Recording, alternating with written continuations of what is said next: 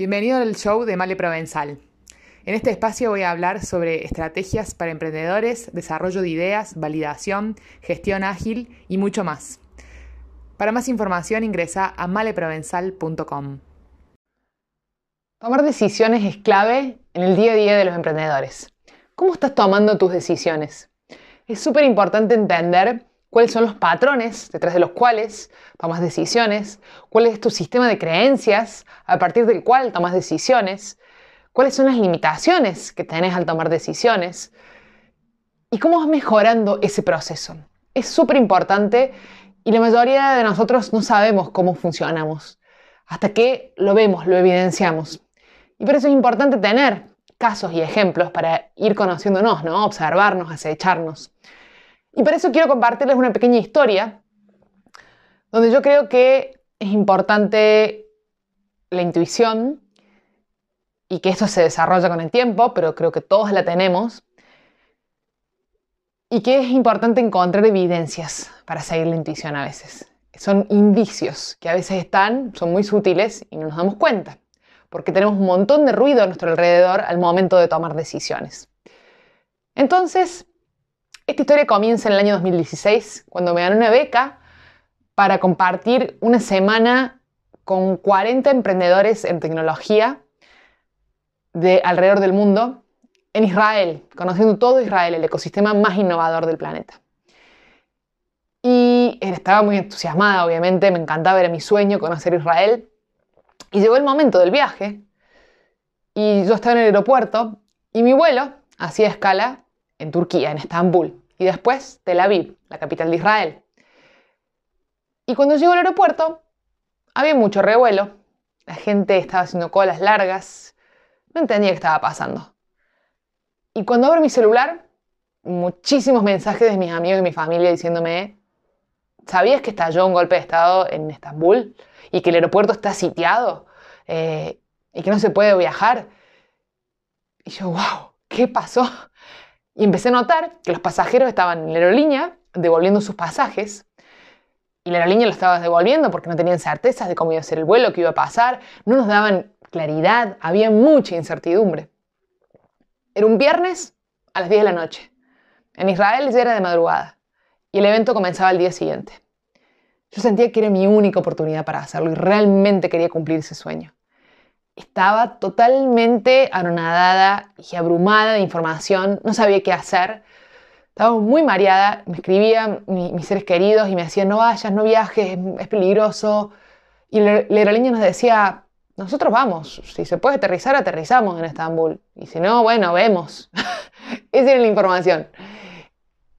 Y me acuerdo en un momento por el miedo, me dejé llevar por el miedo, que esa fue una gran lección, nunca tomar decisiones por miedo y fui a pedir que me devuelvan el pasaje, sin tener idea de cómo iba a llegar Israel y qué iba a hacer. Y dije, bueno, ahora ya tomé la decisión, ya la ejecuté, eh, me, tomé un descanso, me fui al baño, me lavé la cara, respiré. Y siempre hago este ejercicio, ¿no? De conectar con la respiración, de cerrar los ojos y de escuchar a lo que yo llamo la guía interna, ¿no? Llámenle intuición, llámenle como quieran, subconsciente. Y dije, para, ¿qué quiero hacer yo? ¿Qué quiero? ¿Cuál es mi objetivo? ¿Qué quiero lograr? Y en ese momento recibí un mensaje de un amigo que me mandaba un artículo de diario donde decía que en realidad no era tan así lo del golpe de Estado, de que en realidad estaba como mm, frenándose, de que no iba a suceder, que estaba súper controlado, bueno, una voz diferente de base del resto de los medios de comunicación. Y eso fue lo único que necesité para decidirme. Volví a ese mostrador y le dije a, la zapato, al representante de la aerolínea, le dije, dame mi pasaje que me voy. bueno, me dijeron, por supuesto que sí. Y seguía la incertidumbre ahí latente. Yo no sabía cuál iba a ser el resultado, porque eso nos pasa, ¿no? Decidimos algo y hasta que no sucede, no hay hechos, no hay resultados, no sabemos si era la decisión correcta. Entonces me subí al avión con un miedo terrible.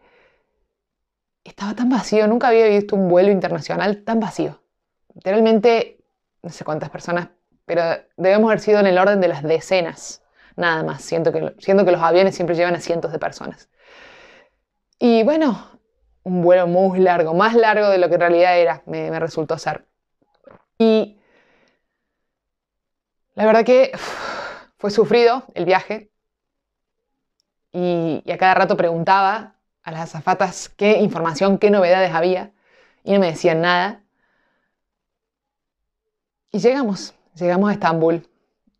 El aeropuerto era un caos. Pudimos aterrizar, pudimos bajarnos.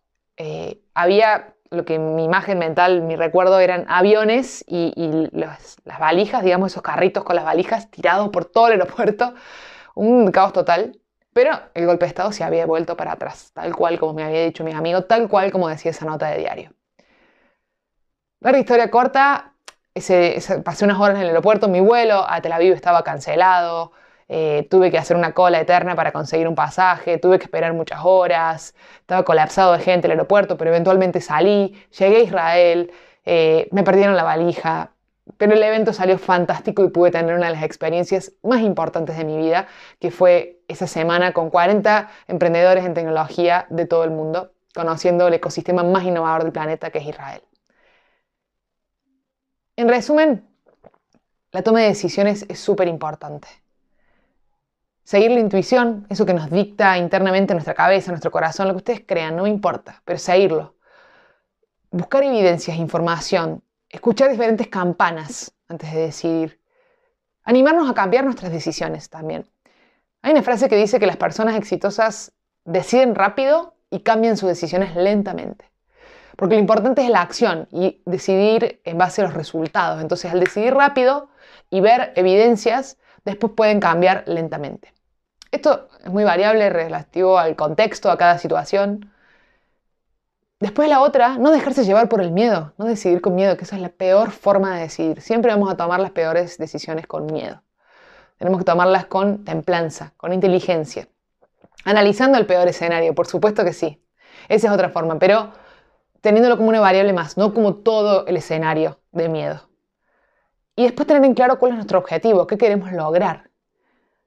Esa para mí es una gran manera de tomar decisiones. Por supuesto que hay muchas formas más, me encantaría escucharlos, cuáles son sus formas, sus mecanismos, sus sistemas de toma de decisiones, porque yo aprendo constantemente sobre cómo grandes líderes, emprendedores exitosos toman sus decisiones y constantemente estoy cuestionando la manera en que yo tomo decisiones y revisando.